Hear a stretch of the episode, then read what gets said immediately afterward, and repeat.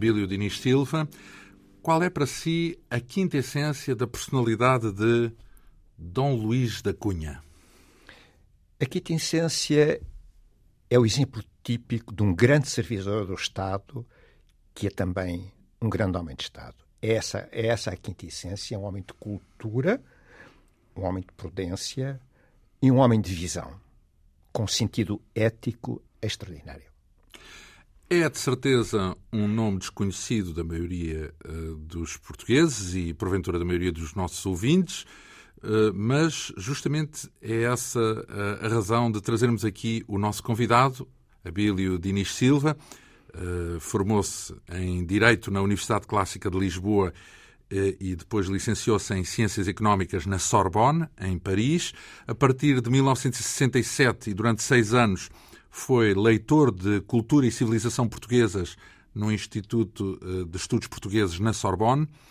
Ao longo dos últimos anos tem-se dedicado justamente eh, ao estudo do percurso de Dom Luís da Cunha, embaixador do rei Dom João V, portanto estamos a falar daquele período, eh, sobretudo antes da subida ao poder de Marquês de Pombal, um diplomata que deixou como espólio uma vasta correspondência que permite entender melhor alguns dos momentos mais marcantes da história de Portugal, nomeadamente na transição uh, do século XVII para o século XVIII.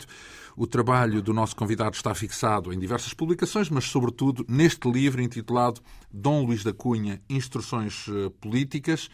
Uh, edição então de Abílio Diniz Silva, com mais de 400 páginas e com o selo da Comissão Nacional para as Comemorações dos Descobrimentos Portugueses. Antes de mais, eh, como é que deu com esta figura? Porque eu diria que é uma figura recôndita, podia ter dado mais depressa com um membro da realeza. Como é que deu com esta figura de Dom Luís da Cunha?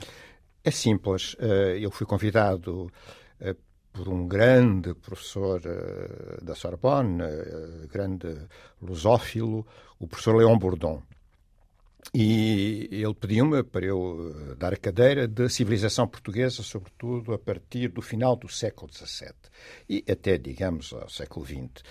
Eh, eu fiz com todo o gosto, mas ele chamou-me a atenção para uma particular incidência no, no final do reinado de Dom Pedro II e Dom João V, onde uh, temos a descoberta, de facto, das minas de ouro do Brasil, que vem dar um novo, uma nova importância a Portugal. E aí a figura de Dom Luís da Cunha é incontornável.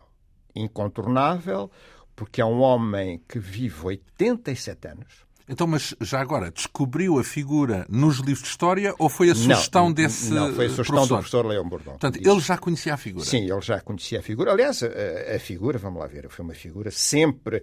Ele é um iconoclasta, uh, é um homem que sempre viu de maneira muito crítica Portugal e, eh, servindo, obviamente, o poder absoluto, foi depois uma referência para todos os críticos da monarquia absoluta, nomeadamente os vintistas, os liberais do movimento de 1820 e, e todo o republicanismo, digamos, até à República. Uhum. É, Mas uma referência que Por causa da atitude? Por causa... Da atitude dele. Da atitude dele. É um homem... Da perspectiva é um. É um, é um servidor do Estado, mas é um homem que pensa nos problemas do país, nos problemas estruturais, nos males de Portugal. Pela inteligência, então, digamos assim, é, é essa a referência dele, pela, pela, forma como é capaz de ver as coisas, o país e o mundo, vá lá. Em primeiro lugar, pela cultura. Ele, ele foi um homem, o pai dele era, digamos, hoje diríamos, o diretor da Torre do Tom, portanto, ele desde pequeno. O pai levava-o. A Torre do Tom estava no Castelo de São Jorge, na altura. E o pai leva-o para lá, e obviamente curioso como ele era, suponho sempre a ver aqueles uh, catarpáceos, não é? uh, bom, e hum, depois ele nasceu em 1662 em Santa Catarina, ali perto do Bairro Alto. Família aristocrática? Pequena aristocracia pequena aristocracia, pequena hum. aristocracia, mas, mas muito bem relacionada com os grandes da época, nomeadamente o Marquês de Alegrete, eh, enfim, todas as, o, o, os contos da Ericeira, e ele fez parte, aliás, o pai tinha feito a primeira academia, a Academia dos Generosos, que depois eh, foi abaixo, e ele com o Conde Tarouca vão ressuscitá-lo um pouco antes de partir para o estrangeiro, a Academia dos Generosos. Portanto, ele estava o que ligado... é a Academia dos Generosos? Bom, era uma daquelas academias do século XVII uh, onde se reuniam os intelectuais, digamos assim, para discutir poesia, para discutir história, uh, política, digamos assim. Era, um cenáculo uh, dos intelectuais, digamos, da época. E ele vive nesse caldo cultural e político. Estudou? Estudou. Ele estudou em Coimbra, é? Ele fez aquele percurso com os jesuítas uh, no, no, que nós chamaríamos hoje o primário e o secundário. Ele depois uh, vai para Coimbra, onde se licenciou em cânones. Mas não, não quer dizer que fosse religioso ou jesuíta? Não, não, não, não, não, não, não, não, não, não. não. Esse não é muito, não, não. é muito intenso, não de todo, é isso? Laico, laico e... Apesar da educação Apesar junto dos sim, sim, jesuítas. Muito, muito laico, muito laico. Uh, não, não há aqui uma costela judaica, não? Uh, uh, na, na... Não, não. Não, ele não tem costela. Bom, ele, ele foi acusado, uh, enfim, quando teve que passar por aqueles, uh, uh, aquelas provas para poder aceder, de facto, à magistratura e depois à, à, a diplomacia, eh, foi acusado de que sua, sua mãe, eh, eh, que era indiana, que tinha nascido na Índia, perdão, teria alguma, alguma costela de gentil. E, portanto... Uh, e é o que essa costela? É... De gentil indiano, não é? Sim, teria, sim. E, portanto, ele não teria o sangue puro, uh, como sabe... Uh, era uma exigência. Era uma exigência, não podia ser nem judeu, nem morisco, nem negro. quem tivesse isso, de facto, era excluído pelas habilitações para os cargos públicos, para falarmos em termos Mas simples. depois isso dissipou-se, essa dúvida? Era um rumor, e esse rumor em Portugal fica, fica sempre. E, e, o seu sobrinho, já no período pombalino, em pleno reinado de Dom José I, ainda vai ter que responder pelas murmurações de que talvez o sangue impuro... Nunca o libertou, eh, nunca se libertou dessa. É, havia sempre... Então, e ele, ele estudou o quê? Eh, qual cânones, cânones. Direito, direito. Direito. direito Mas chegou, chegou, a ser magistrado ou não? Chegou. Ele depois fez o percurso normal. Eh, ele esteve, portanto, na relação do Porto, foi o primeiro cargo, e depois, muito rapidamente, veio para a Casa da Suplicação, que seria hoje uma espécie de Supremo Tribunal de Justiça, digamos assim, e rapidamente ele é enviado para um posto importantíssimo que é a Embaixada em Londres. É o seu primeiro... Ah, mas, então, mas como diplomata, tornou-se diplomata depois, é isso? É. Não, mas aliás isso era uma prática comum na época. Eram os magistrados que eram convidados? Era, era porque os diplomatas tinham que discutir tratados, tinha muita matéria jurídica, uh, comércio, etc. E, portanto, uh, como dizia o, o Dom João IV, era galinha boa e barata, não é?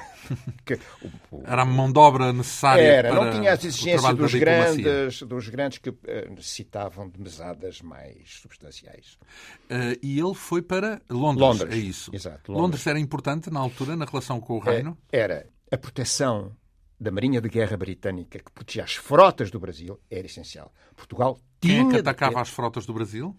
Quais eram os a piratas? Ah, eram a Espanha? Piratas, a Espanha, a França também, não é? Os piratas franceses, enfim, já não falo. Corsários. Os corsários argelinos, já não falo nisso, não é? Mas eram cobiçadas porque vinham com. com Digamos que era, era, inerente a uma expedição transatlântica uma, uma frota de proteção, então uma. uma um... Frota de proteção militar Exato. às frotas do Brasil. E mais, e mais.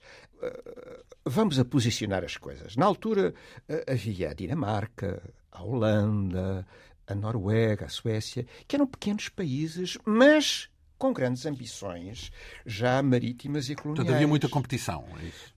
Havia muita competição. Uh, não, ele, ele, disse, mas, então, mas o, o rei de Suécia fica um país pobre, não tem grandes riquezas. A Dinamarca também não. A Holanda, que riquezas próprias tem? Uh, mas tem uma coisa que é uma grande ambição comercial e colonial, e para isso tem que ter a frota que, que lhe dê importância. Mas tinha mais. Os portugueses esquecem-se que recuperámos a independência em 1640 essa independência foi-se consolidando com muitas dificuldades. A Espanha nunca admitiu a independência portuguesa. E, eh, bom, nessa altura, nesse período, estava preocupada com outras coisas, com o País Baixo uh, espanhol, que é hoje a Bélgica, uh, com uh, a Itália, e, portanto, era esse o centro das suas preocupações. Mas havia sempre um olho, havia sempre um olho em Portugal. Em Portugal. E mais, quando depois temos a Guerra de Sucessão de Espanha, bem, a primeira coisa que acontece, quando nós estávamos a pensar em invadir a Espanha, apoiando o pretendente Carlos de Áustria, é Filipe V quem invade Portugal e é uma invasão que foi muito dolorosa. Portanto, isso estamos a falar em que altura, em que época ou em que década? 1704, 1705. É? Antes das invasões.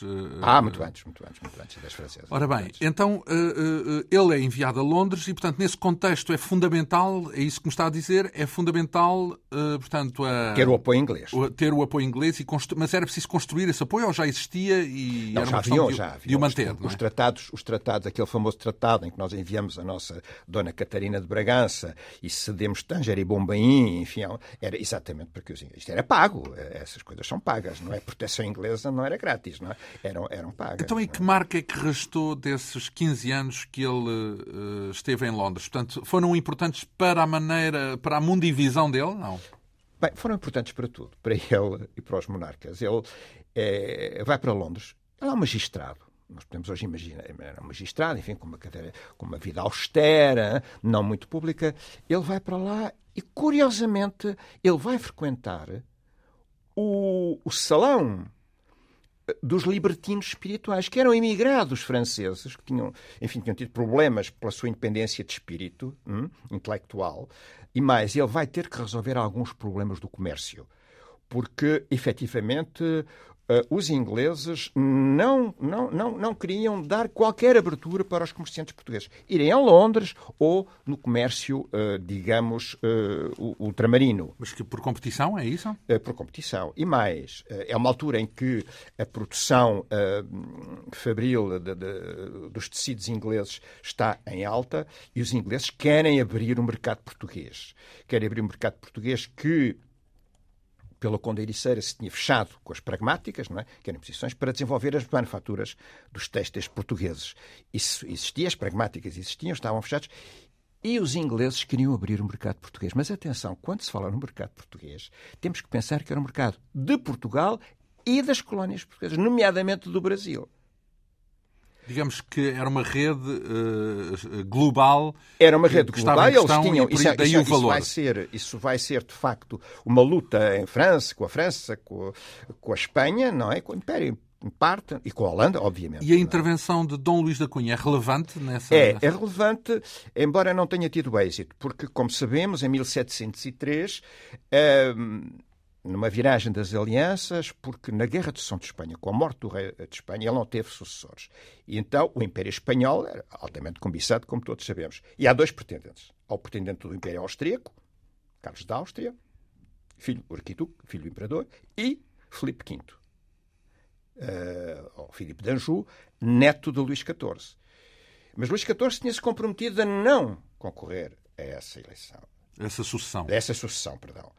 E, mas, enfim, eh, a corte espanhola estava inclinada para o partido austríaco eh, e alguém vem dizer que isso era impensável. Quer dizer, era o Império de Carlos V refeito, que era os Habsburgos de Viena com os Habsburgos de, eh, de Madrid, e isso desequilibrava o concerto das nações. E há pressões sobre o moribundo Carlos II de Espanha e ele faz um testamento em que diz que o sucessor deve ser o neto de Luís XIV de França. Bom, uh, há aqui um compasso de hesitação e Luís XIV, num golpe de gênio, diz: Eu aceito, eu aceito. Enfim, é uma cerimónia coisa. Aparece o neto e, e o Luís XIV, perante o embaixador de Espanha, ah, diz ao embaixador de Espanha, faz favor de reverenciar o seu futuro soberano, não é? Uhum. Ninguém sabia. Um, Portanto, a, conjuntura aqui é muito delicada, mas Portugal começa por aceitar o partido espanhol, digamos, o partido de Filipe V uh, de França. E vai se aliar com, com França.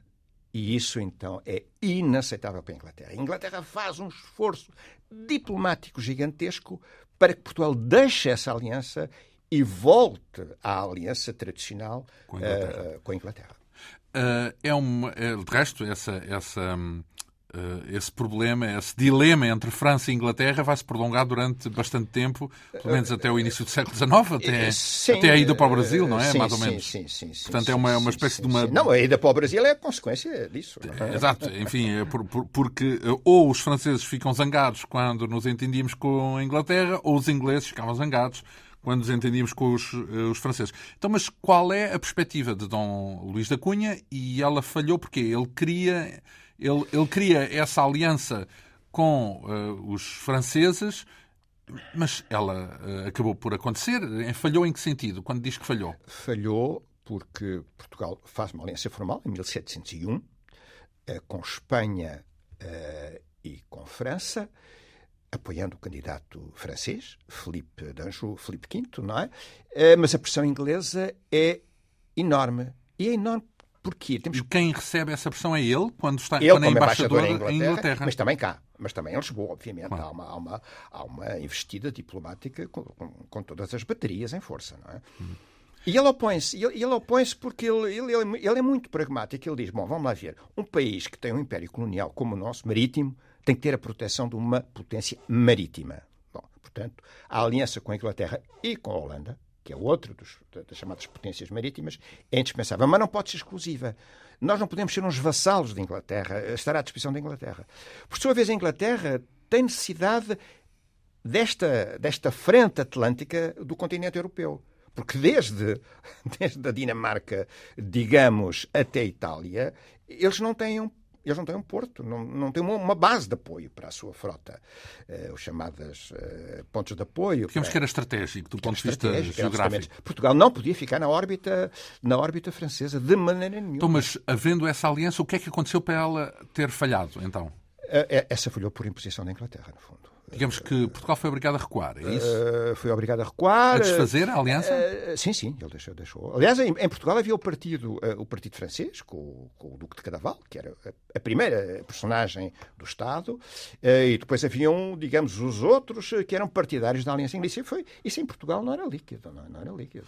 Digamos que fez o seu caminho, a versão que restabelece as, a preferência com a Inglaterra ele, eh, durante, eh, depois dessa permanência em Londres, nesses 15 anos, vai para a Holanda durante quatro anos. Essa etapa foi importante? Foi. Mas antes, deixe-me só dizer-lhe o seguinte: ele é muito curioso, porque, numa altura de um respeito absoluto, pelo monarca absoluto, ele está em Inglaterra e, nos seus ofícios, o que é que ele vai relatar? Bom, primeiro, obviamente, a importância dos mercadores britânicos, etc. Mas ele vai relatar o Parlamento inglês, a vida pública, a força. Mas tomá-la como exemplo, é isso? Uh, não, ele é muito objetivo. Não, ele não pode fazer isso, porque então estaria a dar um recado, enfim. Uh, Narra uh, o que se ele passa vai, Ele diz, olha, eu estou aqui e observo que... E diz coisas deste género. A tortura não é permitida. A rainha de Inglaterra não só não pode interromper o curso da justiça, leia-se, não pode intervir no poder judicial, hum, como não pode mandar alguém para um calabouço e para a tortura. Isto é dito numa altura em que a Inquisição.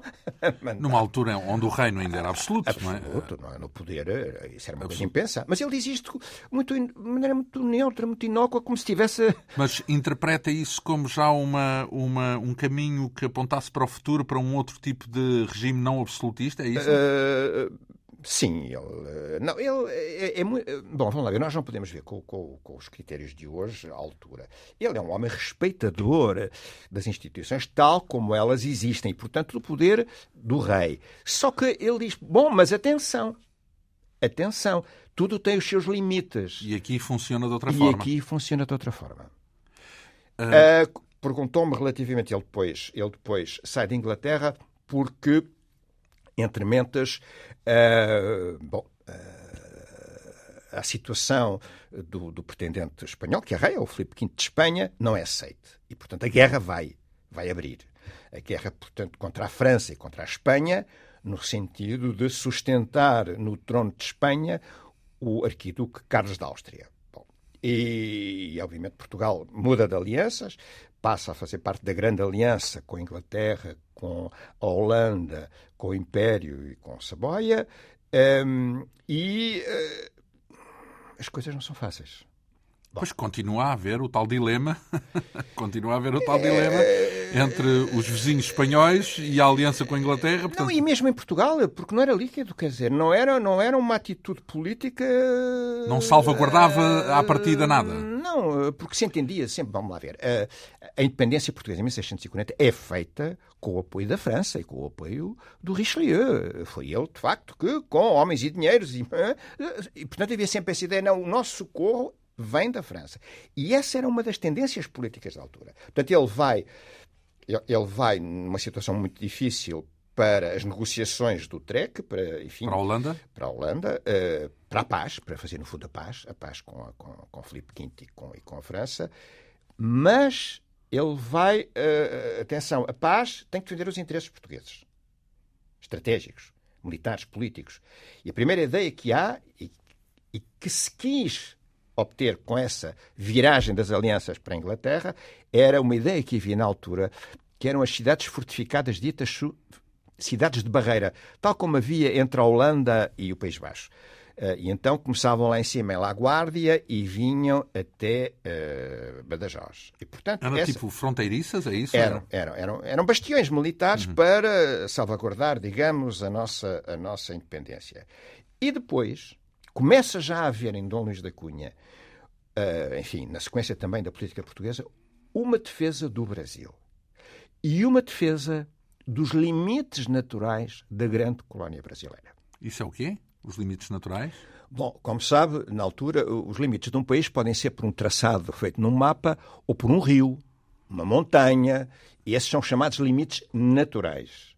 Então, na altura, os mapas o que é que mostravam? O Brasil parecia uma ilha, porque no norte tínhamos o grande Amazonas, e cá embaixo o Rio da Prata.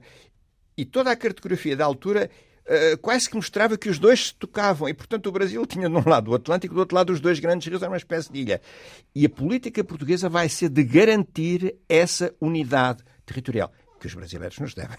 Diga-se de passar. Entre o Rio da Prata e, uh, e o, Amazonas. o Amazonas. Bom, só que a norte do Amazonas estavam os franceses com a Guiana Francesa. Então, mas já agora, a intervenção de Dom Luís da Cunha é relevante porque? A intervenção de Dom Luís da Cunha é relevante porque ele vai se bater para que, quer no norte do Brasil, quer no sul, quer no Amazonas, em que ele vai dizer o Amazonas tem que ser um rio totalmente português, os franceses não podem estar na margem esquerda, porque se estiverem na margem esquerda eles têm acesso à navegação. E eles uh, defendiam um conflito com a França, é isso? Não, não. A França dizia, nós estamos aqui, e isto era, era a colónia francesa da Guiana, que estava, que pretendiam ir até ao Maranhão, pretendiam ir até ao rio Amazonas. Então, mas como é que alguém, numa margem, diz que os que estão do outro lado não podem lá estar? Porque não convém politicamente. e, como é, e como é que consegue concretizar esse. É essa a missão do Dom Luís da Cunha. É afastar os franceses da margem termos, do Amazonas? Em termos diplomáticos, nas negociações do Tratado de Paz, que é feito com a França, impor essa cláusula. E então, aliás, é muito engraçado porque, eh, bom, não sendo o Amazonas, qual é o, o limite natural? Então vai-se ver a um riozinho chamado Oiapoque, ou Vicente Pinson em espanhol, uh, bom, que servia para o caso, não é? Então atirávamos os. E era uma negociação difícil, porque os franceses, obviamente, não. Mas, e é por isso que hoje a norte do Amazonas é Brasil? Exatamente. Portanto, senão Exatamente. a fronteira seria o Amazonas, é isso? Exatamente. Exatamente. Portanto, então eh, ele consegue. Depois, aliás, que vai ser discutida quando o príncipe Dom João está no Brasil. Então, mas e que intervenção tem ele? Ele é embaixador na Holanda. Que intervenção tem ele numa negociação que diz respeito ao Brasil? Não, vamos lá ver. É que na Holanda, em Utrecht, a cidade é onde decorrem, é onde as, decorrem as, negocia as grandes negociações dos vários tratados de paz da Guerra de Sucessão de Espanha. E qual era o objetivo de afastar a França do Amazonas, da margem norte, se quisermos, do Amazonas? Ou da margem ter, em esquerda? primeiro lugar, uma unidade territorial brasileira, mas ter, sobretudo, salvaguardada a soberania sobre o Rio Amazonas, sobre o grande Rio Amazonas. E, portanto, sobre a navegação do Rio Amazonas. Porquê? Porque na altura se suspeitava que era através do Amazonas que se iria às minas da prata do Peru, do Potosí. E é verdade isso? Não, não, não, não, não, tem, não chega lá. Não, não, quer dizer, é navegável, mas, eh, mas não é julgava-se que era mais curta a distância. É? Sim. Na altura, não. não aquele Interland. Não, eram... não, aquele Interland não era. Mas era, mas era a ideia. E, e, não há nada como prever o futuro, não é? Atenção. Sim, estratégico, em todo o caso. Estrategicamente. O outro lado, isso era com a França. Mas e era ele que negociava? Ele e o esse... Conde Tarouca, sim, sim, da parte portuguesa eram os dois negociadores. Em, na Holanda, em Utrecht. Na, em Utrecht, exatamente. A outra negociação era mais difícil, era com a Espanha. Aí era, uh, era a grande ambição que veio desde o rei Dom Pedro II. E com a Espanha, respeitando a que território ou a que fronteira? Uh, bom, a fronteira portuguesa estava consolidada, como se sabe. A única coisa que havia era que essas cidades como La Guardia, uh, Tui, uh, Valência, etc., pronto, uh, quer na Galiza, quer na Extremadura, fossem portuguesas. a linha divisória não se alterava, exceto para manter, Olivença também, é evidente, para se manter, portanto, cidades fortificadas para protegerem, no fundo, a fronteira. Essa, pronto, que, tivemos que deixar cair, porque os espanhóis nem pensar nisso, não, não, não, não deixaram, mas, mas essa, eh, bom, Dom Luís Gandinho, pronto, está bem, a gente vai deixar isto de parte, mais importante era a definir as fronteiras do sul do Brasil através do Rio da Prata. Porquê? Porque nós íamos até hoje ao estado do Rio Grande do Sul, basicamente. Depois havia ali, onde está hoje o Uruguai, era um no man's land. Havia portugueses com as, com as vacadas e não sei o quê. Mas Dom Pedro II manda que os portugueses construam uma fortificação chamada Colónia do Sacramento, em frente a Buenos Aires. Para marcar o do limite. outro lado do rio, é isso? Exatamente. Buenos Aires está no lado direito. E, a, e a fronteira ficou no rio, de facto? No Rio da Prata? Uh, bom, essa é toda uma discussão. Em termos de, de, da disposição do tratado com a Espanha, isso ficou, de facto, uh, só que uh, os espanhóis nunca aceitaram, como é óbvio nunca aceitaram. Nós ficamos, eh, juridicamente, diplomaticamente, aquilo ficou. Seria, digamos, permitiria o prolongamento da linha de fronteira por toda a margem esquerda. Então, houve Prata. conflitos na sequência desse acordo? Portanto, prolongaram-se os conflitos? É Não, foi muito simples. Quer dizer, os espanhóis aceitaram, Felipe V aceitou, mandou uma ordem para o governador de Buenos Aires dizendo façam um favor desocupar e dei aos portugueses e o governador de Buenos Aires disse não aplicamos. Não, não, não, não, não aplicamos. Os portugueses, se quiserem, têm lá uma cidade, uma coisinha, um, uma coisinha pequenina, lá uma fortalezazinha. Bem, eles vão ter aí tanta despesa e aquilo não vai dar nada, portanto, é, é sustentável. Mas é só isso que a gente permite. Mas o Dom Luís da Cunha, que tinha visão, disse: não, não, nós não negociamos a cidade do Sacramento. Nós negociamos o território e a cidade. E isso é uma coisa que é grande, é vasto, e isso vamos definir depois, não é? Mas tudo isso a troco das fortificações ao pé da fronteira aqui em Portugal, é isso? Não, essa era uma outra exigência, era uma outra exigência portuguesa. Era uma outra exigência portuguesa, mas teve que caiu essa não. Não tivemos força, porquê? Porque os ingleses também um pouquinho à má fé, não nos uh, prometeram que sustentariam a parte portuguesa nessa fase, mas não nessa apoiaram. pretensão, não apoiaram, deixaram cair, a rainha deixou cair.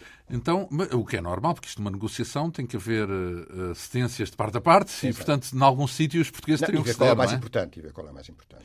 E nesse caso foi fundamental manter uh, a fronteira até o Rio da Prata. Exatamente, exatamente. Uh, esse foi o papel de uh, Dom Luís da Cunha. Bem, então ele era, nessa altura, já tinha uma importância régia, digamos. Quer dizer, a nível da, do rei. Uh, não era um sim. embaixador qualquer, digamos não, assim. Era um embaixador plenipotenciário, extraordinário. E influente, e o, altura. E, o Contaroca também. Não? E o Contaroca depois, ele, durante um ano e meio, foi embaixador em Madrid. Bem, para quem esteve do lado dos ingleses, não deve ter, não deve ter sido agradável. É, é, porque, vamos lá ver, como os espanhóis, nomeadamente em relação.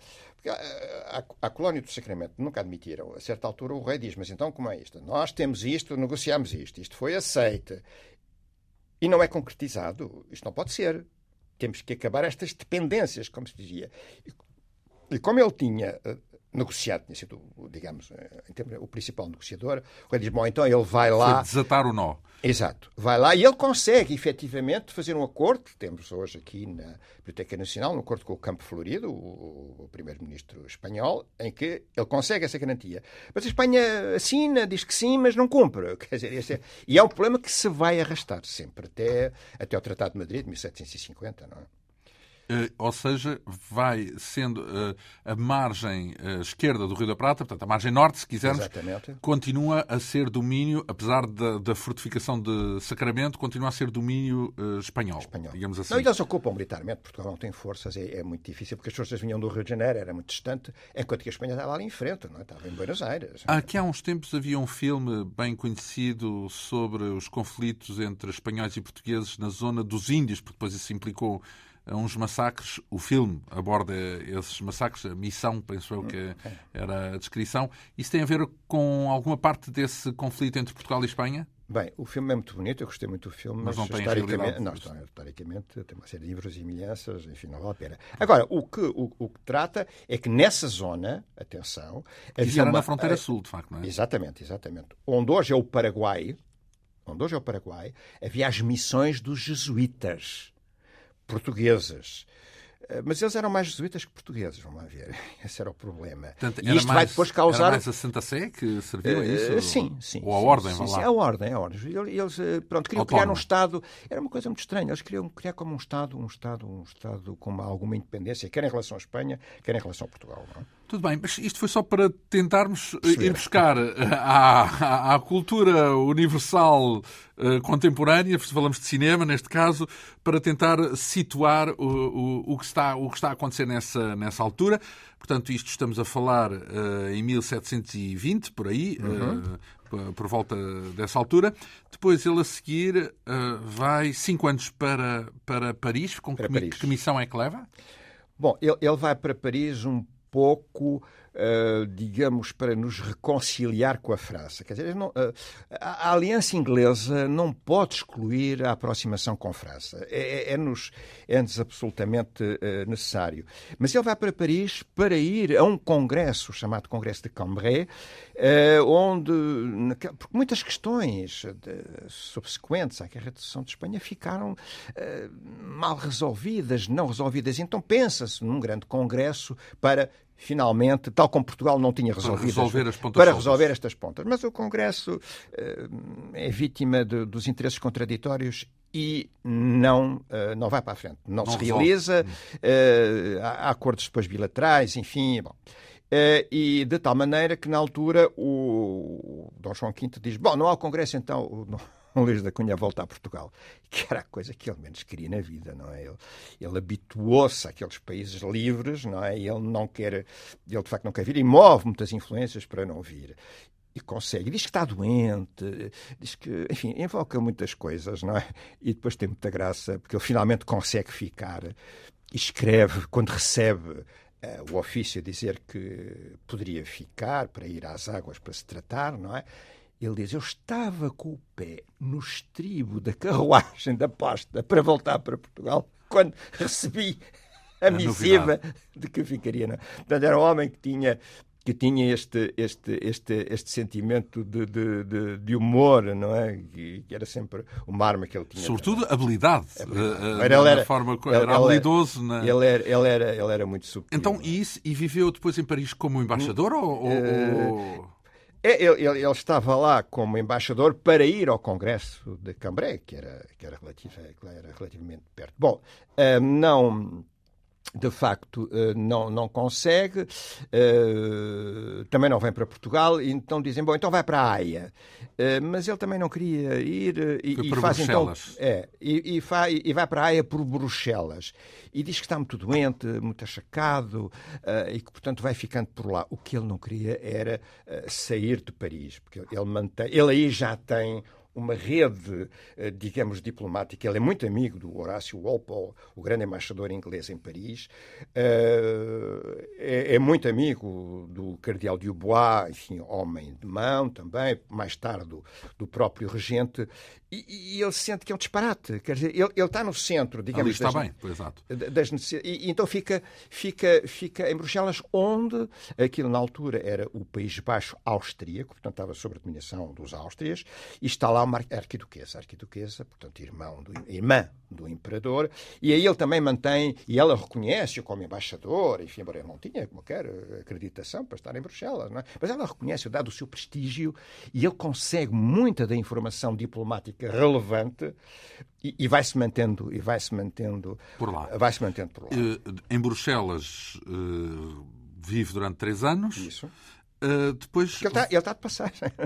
Sim, é uma passagem sempre adiada, digamos assim, uma passagem prolongada. Exato. Depois uh, fica mais seis anos na Haia, uh, na Holanda, em é, suma. É, e, e, essa fase é uma fase importantíssima, é, porque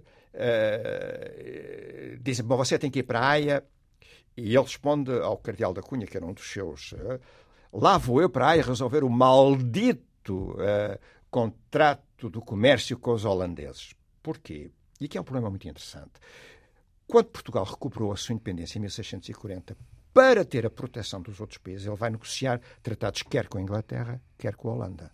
E como os holandeses nunca dão nada, como é sabido, eles, sim senhora, nós protegemos, tudo bem, mas Portugal perde o monopólio do comércio em África, nomeadamente no Golfo da Guiné.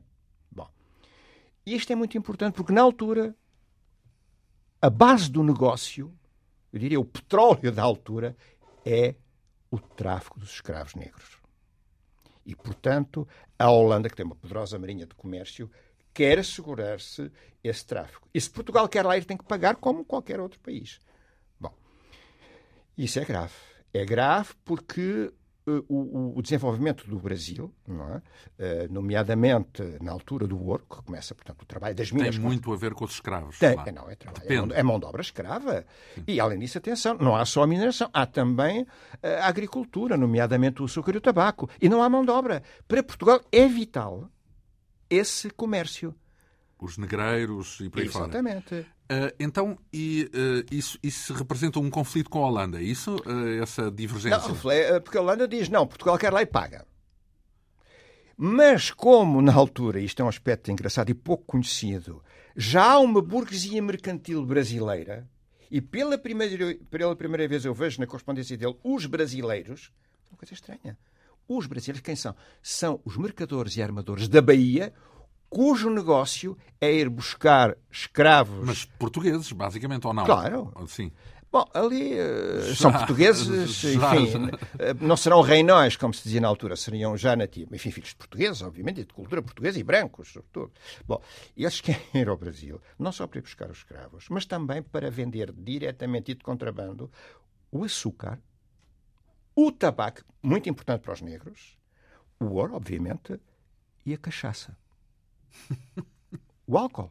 Sim, com certeza. O álcool. Também, aliás, se era importante antes disso as especiarias, é bem normal que depois, seja lá o que for, incluindo e, portanto, eles queriam ir a, a, a, um, a um comércio de contrabando que era obviamente lesivo da fazenda, das finanças portuguesas. Então, é? e conseguem, uh, uh, Dom Luís da Cunha consegue livrar-se eh, desse compromisso caro com a Holanda, desse, dessas taxas que uh, teria que pagar?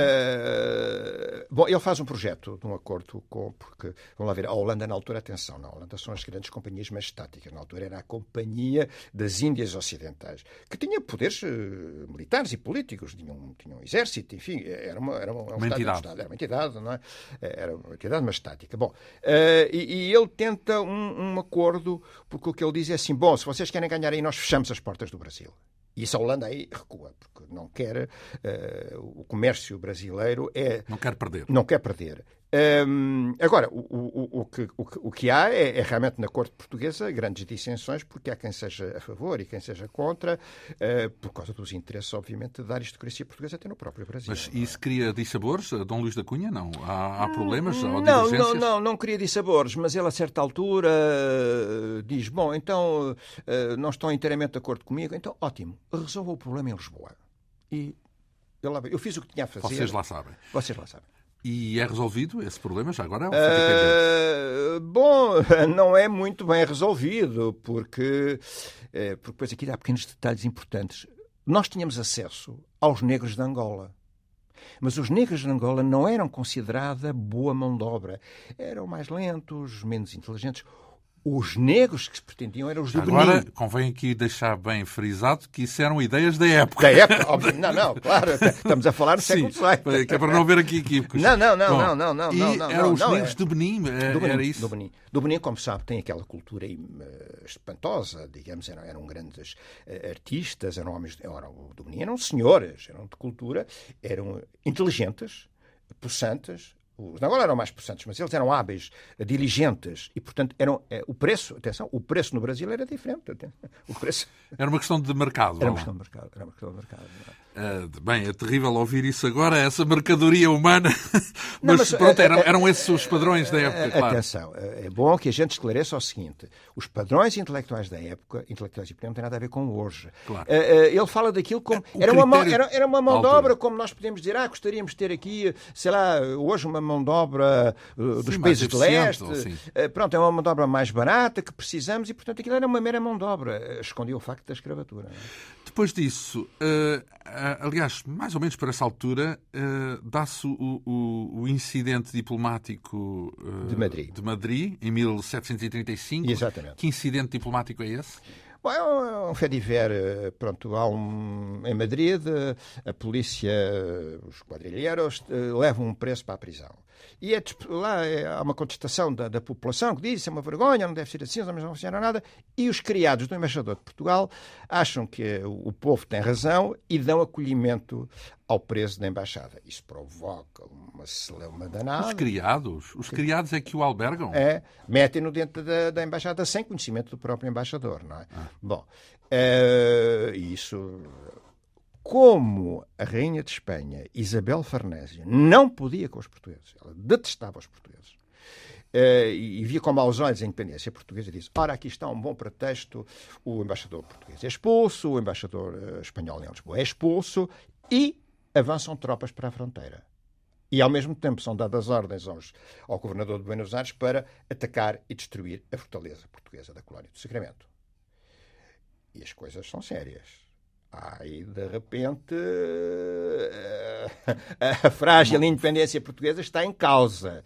Está em causa e são dadas ordens a Dom Luís da Cunha, de facto, para agir uh, muito rapidamente. Quem era o rei português nessa altura, Dom João, João V? Dom João V. Sempre, temos sempre um reinado Dom João V, digamos assim, não é? Porque o Dom Luís da Cunha morre em 1749 e o rei morre em 1750, uns meses depois. Uh, e aí uh, e ele, e ele uh, diz: atenção, isto é grave. E vão negociar efetivamente o apoio, mas um apoio efetivo, não era apoio diplomático. Quer dizer, a esquadra inglesa tem que vir a Lisboa. Tem que estar para mostrar. Para, para, para, para, mostrar. E tem que haver o anúncio diplomático de que estão preparados batalhões de infantaria para defender o território português para conter, para fazer retroceder as tropas eles, espanholas. Eles não invadiram Portugal. Ficaram na fronteira. Mas pronto, isso causa, isso causa obviamente um, um enorme conflito, não é? Portanto, uma não, há uma, apreen... uma, uma tensão e uma apreensão. Por lá vem os espanhóis então, vez. E, é? em Sacramento, no, ao pé do Rio da Prata, como é? Chegou a ser invadido? Chegou, chegou. Tomaram, tomaram. E tomaram. tomaram, tomaram e aí foi tomaram. definitivo, é isso? Uh, sim, praticamente. Ficou, ficou praticamente uh, ficou, é? uh, definido, enfim, ficou espanhol a partir daí. depois o que acontece é que ele depois vai Agora, para a França... Tem, tem, aqui é importante porque ele tem que realmente movimentar uh, muitos apoios, nomeadamente consigo, porque ele estava em Paris. Pronto, foi despachado um embaixador para a Inglaterra, mas que tinha sido um, um ajudante de, dele e, portanto, ficando um pouco sobre as ordens dele, não é? Porque ele, ele, nessa altura, está em Paris e é ele que movimenta a rede diplomática portuguesa. Esta é a realidade. É? Portanto, ele depois vai para Paris, como, como disse. Porquê? Porque se vai também buscar o apoio da França. Nós estávamos de relações cortadas com a França por um incidente ridículo, enfim, com o embaixador francês em Lisboa. Que incidente foi esse? Numa palavra? Numa... Uh, era chamadas precedências protocolares, quer dizer, quando o embaixador vinha, Uh, ele tinha que. Ficou ofendido, portanto, uh, Não, ele tinha que ir uh, cumprimentar o secretário de Estado, ou seria o secretário de Estado que o iria cumprimentar, sendo ele representante de Luís XIV, o rei magnânimo. Era uma coisa completamente Sim. ridícula e, portanto, ele, ele não quer fazer isso e, e vai. E, e, portanto, o Dom João V manda retirar, na altura, o Dom, João, o Dom Luís da Cunha, que estava em Paris. Pronto, este esta, esta, esta pena de isenção interrompeu as relações e o Dom Luís da Cunha diz, não, vamos lá ver, nesta, nesta, nesta situação muito complicada, temos também de ter o apoio da França. E aí há um episódio muito curioso. Eh, ele é pressionado pelo embaixador inglês, que é o seu amigo, Horace Walpole, mas também pelo embaixador francês na Holanda, o Marquês de Fenelon, eh, que lhe diz: Olha, eh, o primeiro-ministro, o cardeal de Fleury, gostaria muito que estivesse em Paris. Ele diz, bom, mas eu sou embaixador em, uh, na Holanda. Não, não, isso não tem importância, você tem um prestígio tal, você não precisa ter uma carta credencial para, para exercer, digamos, a sua influência diplomática em Paris. Pode, pode vir. E ele vai para Paris. De modo próprio, é isso? Uh, não, ele é, ele, é, ele é convidado, digamos assim, ele é convidado, uh, enfim, entre aspas, e com muita, e com muita, e com muita cautela, a, a ir para Paris, porque é importante na altura que as relações com Paris estejam para ter uma maior. e para assustar a, a Espanha, no fundo, dizendo não. Para cercar a Espanha, vai lá, num certo sentido. Enfim, dizer não, os apoios são da França e da Inglaterra, não é? E consegue esse intuito? Ele consegue esse intuito. A, a, a ponto de dos Ele vai para lá, ele vai para lá sem, menos recuarem sem, da fronteira, não é? Uh, e aí, aí a, a, Espanha, a Espanha acontece. De Ora, e depois fica para lá até morrer. Até morrer, exatamente. Morre como ele? Morte natural. Então, de um dia para o outro, é isso? Uh, não morre doente? Não, não morre doente. Bom, ele estava muito doente, atenção, ele está com 87 anos, que na altura é um Matusalém, não é? Uh, há aqui um episódio que eu gostaria de referir, enfim, foi sempre uma coisa muito falada, como um episódio picaresco, mas que revela bem a atitude e a independência que ele tem. Ele, quando está na Holanda, vive publicamente uh, com uma senhora em concubinato, como judia, de origem portuguesa muito rica, Madame Salvador Pereira, chamada Madame Salvador. E vive publicamente, e toda a gente sabe isso. Bom, quando vai para Paris. Mas é casado ele? Não, não, ele é casado, mas que ninguém sabe. Ah, mas casado. Ele ca... Não, ele casou em Londres com uma senhora inglesa, Catarina Brown. Foi uma coisa que a mim, como investigador, sempre causou, porque o embaixador não podia casar, o embaixador precisava de ter autorização régia para casar. Não vi traço nenhum disso. Dessa autorização? Dessa autorização. Então, Ele nunca fala dela. E a senhora ficou em é Londres? Londres. É ficou em Londres. A senhora ficou em Londres. Mas vai aparecer quando ele morre. Teve filhos? Não. Não, não, dela não. Eu tinha um filho espúrio que foi, entrou para um convento. Mas, uh, portanto, ele era casado, isso, ele, ele, era casado, de facto, uh, vive com essa senhora e quando vem para, para Paris traz a senhora. A Madame Salvador. A Madame Salvador. Bom, uh, quer dizer. Não precisa de um na, diplomata, não é ah, bonito? quer dizer, vamos lá ver, o, o, o, representante de Sua Majestade Fidelíssima, fidelíssima à Igreja, obviamente, com uma judia amantizado publicamente. E então isso traz-lhe problemas? Isso traz-lhe problemas. E quer o, o Cardeal da Mota, enfim, Primeiro-Ministro, eh, quer o próprio Secretário de Estado, eh, Guedes Pereira, mandam uma missiva para, para Paris dizendo o que é que se passa. Isto é um escândalo. Bom, mas manda a carta não para o Dom Luís da Cunha, são duas cartas, não, mas para os seus acólitos, digamos assim, para, para, para, para os outros personagens da embaixada que ficam aflitos. Porque teriam que denunciar o que era público e denunciavam e? com todas as consequências. E andam ali eh, durante dois a três dias sem saber o que é que hão de fazer, enfim, todos suponho cinzentos, até que finalmente dizem: olha, recebemos esta carta.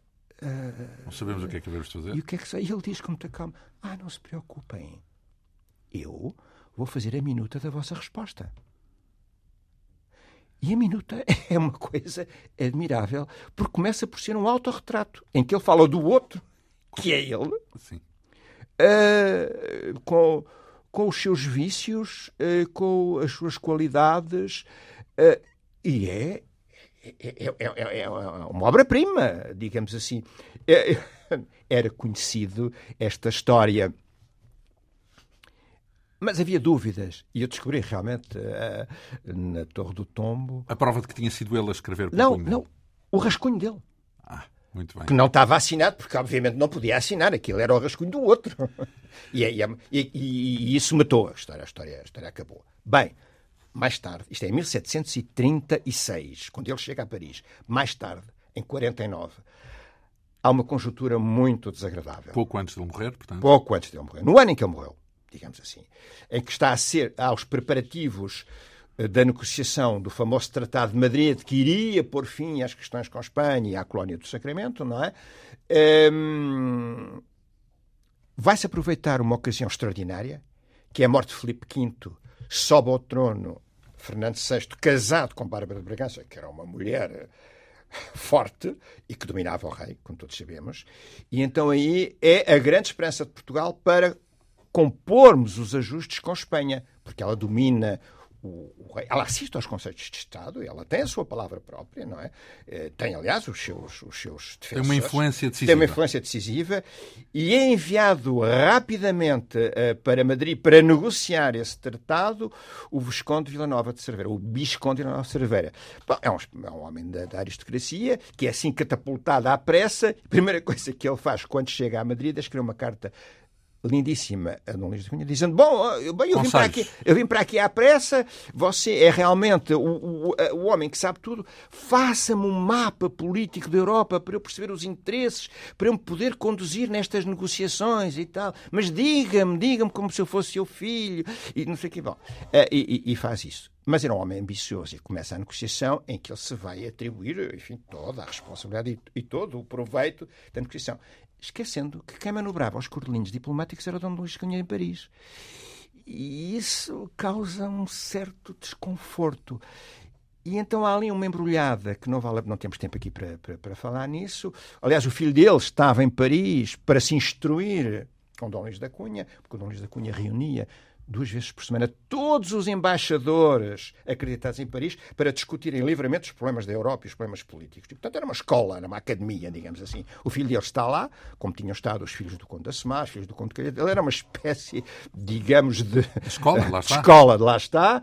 Um, e os filhos dizem: Ah, pois é, que esta senhora, esta senhora é muito, é muito afirmativa, é muito despótica, ela manda no Dom Luís da Cunha, ela já está muito velhote, e, tá, e começa a haver ali uns, uns, uns em que a senhora teria acesso a documentos, eh, digamos, secretos para as negociações de Madrid e poderiam transmitir a Espanha através do embaixador de Espanha, Madrid, o famoso Duque de Huescar, que frequentava, obviamente, a casa de Dom Luís da Cunha, porque Dom Luís da Cunha queria ter as pessoas para poder claro. tratar em sua casa. Era uma rede. Era uma rede. Bom, pronto, ele diz que ele é amigo, mas sempre rejeitou qualquer. Ele diz promiscuidade. Promiscuidade, ou, tra traição, ou qualquer, ou qualquer traição. traição. Nunca fez isso. Bom, o facto é que uh, as coisas vão longe demais e ele tem uma carta de Dom João V, da mão de Dom João V, magnífica eu falo sempre com alguma emoção desta carta, porque o Dom João V tem uma extraordinária uh, admiração por ele.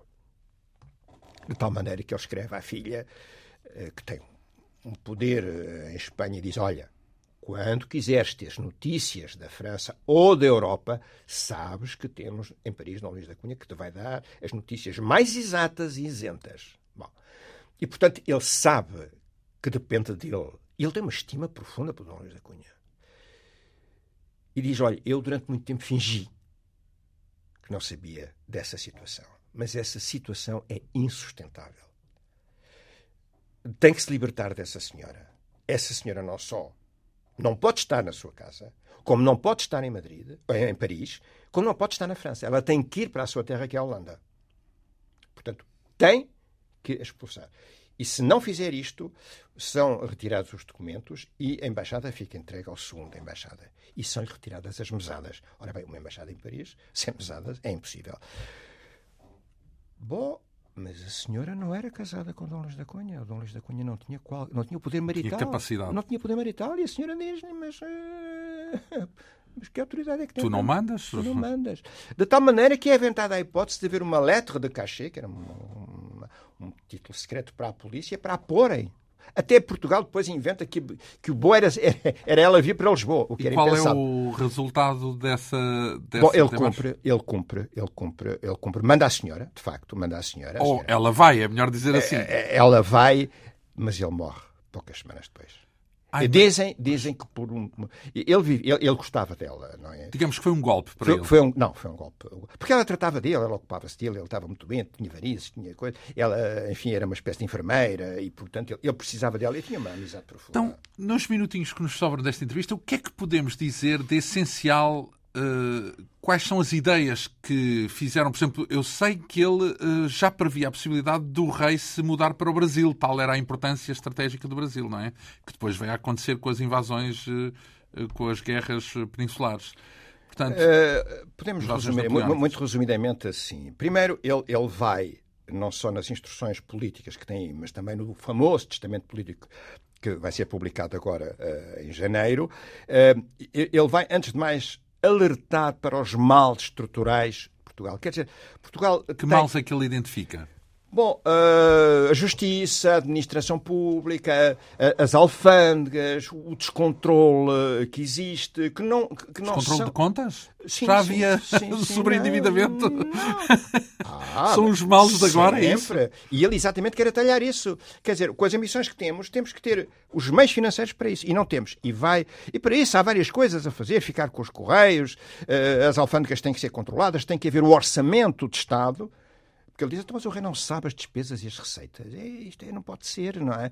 Quando o Colbert tinha feito o famoso livrinho para, para, para o rei, abria o livrinho e sabia o que tinha gasto uh, e o que tinha recebido. Bom, para além desses males estruturais, uh, bom, e, e também o problema da justiça, que é um problema grave, a lentidão da justiça é impensável no Estado. Já vem então muito de trás. Ah, ele tem, uma, ele tem uma denúncia que é perfeitamente atual relativamente aos magistrados, aos advogados, aos excessos de advogados que provocam querelas e quesílias que nunca mais acabam. Uh, bom, uh, a polícia na cidade que não havia, a iluminação das grandes cidades para evitar os desacatos e aumentar a segurança das cidades, não é? Mas, para além disso, ele vai ter duas ideias fundamentais que eu gostaria de deixar aqui. Primeira, ele vai dizer ao rei o seguinte: onde é que está o centro do poder e o centro da riqueza? No Brasil. E no Brasil, no Rio de Janeiro. É aí que deve estar a corte portuguesa. E, é premonitório, porque é, é para lá que vai. E ele passado... diz, Vossa Excelência vai-se benzer quando ouvir anos. isto. Sim. Mas é aí que deve estar, porque é aí que está o poder, é aí que está a riqueza. Portanto, isto é uma ideia. E, e outra segunda? ideia que ele vai dizer é a, a travessia da África, de Angola a Moçambique, porque, porque, havia a noção de que havia riquezas incalculáveis e Portugal não podia estar só nas franjas marítimas, tinha que dominar o Interland e que vai ser, digamos... Serpa Pinto, é isso? Exatamente. Antevisando... Ante, antevendo... e, do mapa, e do mapa cor-de-rosa os problemas do mapa cor-de-rosa, digamos, Exatamente. porque isso foi uma, uma derrota. É só mapa, é só mapa e a rosa. Uh, ora, uh, uh... Esta, digamos, é muito síntese, havia muita coisa a dizer, mas em síntese é isso. E também um espírito laico. Uh, ele é um deísta. Ele, ele, é moderno nesse sentido. Ele é um deísta, é um laico, ele sempre foi um laico e, e ele, e, e, um homem que se habituou à liberdade dos costumes. Ele diz: Eu não posso voltar para Portugal porque eu já estou habituado à liberdade dos costumes. Não, e, sobretudo, uh, aquela coisa de perceber que uma coisa é a religião e outra coisa é o Estado. E, e, lá está, esse o, o, conceito que hoje é praticamente universal. E não falámos aqui na sua luta contra os estilos ou os procedimentos processuais da Inquisição, não é? Porque a tese dele é Portugal, com a ambição colonial e ultramarina que tem, precisa dos judeus. Ora, eh, é um nome para nós fixarmos com muita atenção, Dom Luís da Cunha, fixarmos também o nome do nosso convidado, Abílio Dini Silva, porque é talvez a pessoa que mais profundamente estudou esta figura de Dom Luís da Cunha, deste embaixador eh, do tempo de Dom João V. Ele chegou a cruzar-se, não falámos aqui desse, dessa troca de, de, correspondência, de relacionamento e de correspondência com o Marquês de Pombal também. Uh, é um homem decisivo no seu tempo, nos arranjos que uh, prepararam Portugal na Europa, ou que colocaram, digamos assim, Portugal no jogo da política europeia num lugar de destaque. Este, esta figura, Dom Luís da Cunha, eh, pode ser conhecida através das publicações do nosso convidado, Abílio Diniz Silva. Talvez a mais importante seja este livro que temos aqui na mão, intitulado Instruções Políticas, com cerca de 400 páginas e com o selo da Comissão Nacional para as Comemorações dos Descobrimentos Portugueses. Muito agradeço a Bílio Diniz Silva esta vinda aqui à Antena 2, o regresso, que já cá esteve, já trabalhou, já, já, já, já, fez aqui rádio também. Eh, esta quinta essência hoje teve o apoio técnico de Ana Almeida, produção, realização e apresentação de João Almeida. Nós regressamos dois, oito dias. Bom fim de semana.